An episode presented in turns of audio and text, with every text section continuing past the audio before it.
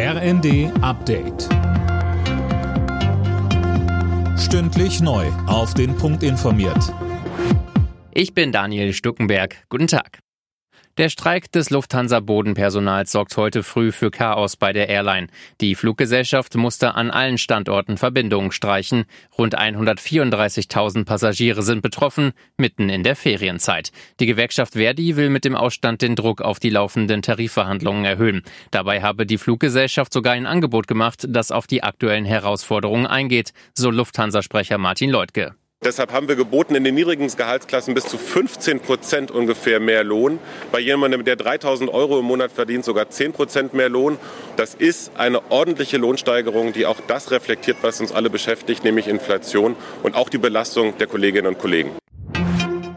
Von heute an kommt noch einmal weniger Gas über Nord Stream 1 nach Deutschland. Der russische Energiekonzern Gazprom senkt die Liefermenge auf 20 Prozent.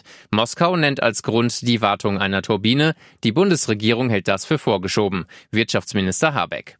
Wenn man sich die letzten Wochen und Monate anschaut, gibt es eine klare Strategie die Farce um diese kanadische Turbine spricht da eine eindeutige Sprache. Es wird alles politisiert und Absprachen werden nicht mehr eingehalten. Also eine klare politische Linie aus dem Kreml. In der Debatte um drohende Energieengpässe hat der Städte- und Gemeindebund längere Laufzeiten der Atomkraftwerke gefordert. Mit Blick auf den nächsten und womöglich übernächsten Winter müssten alle europäischen Potenziale der Energiewirtschaft aktiviert werden, sagte Geschäftsführer Landsberg der neuen Osnabrücker Zeitung.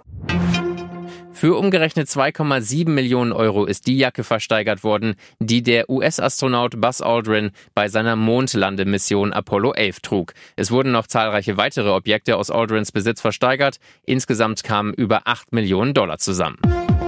Alle Nachrichten auf rnd.de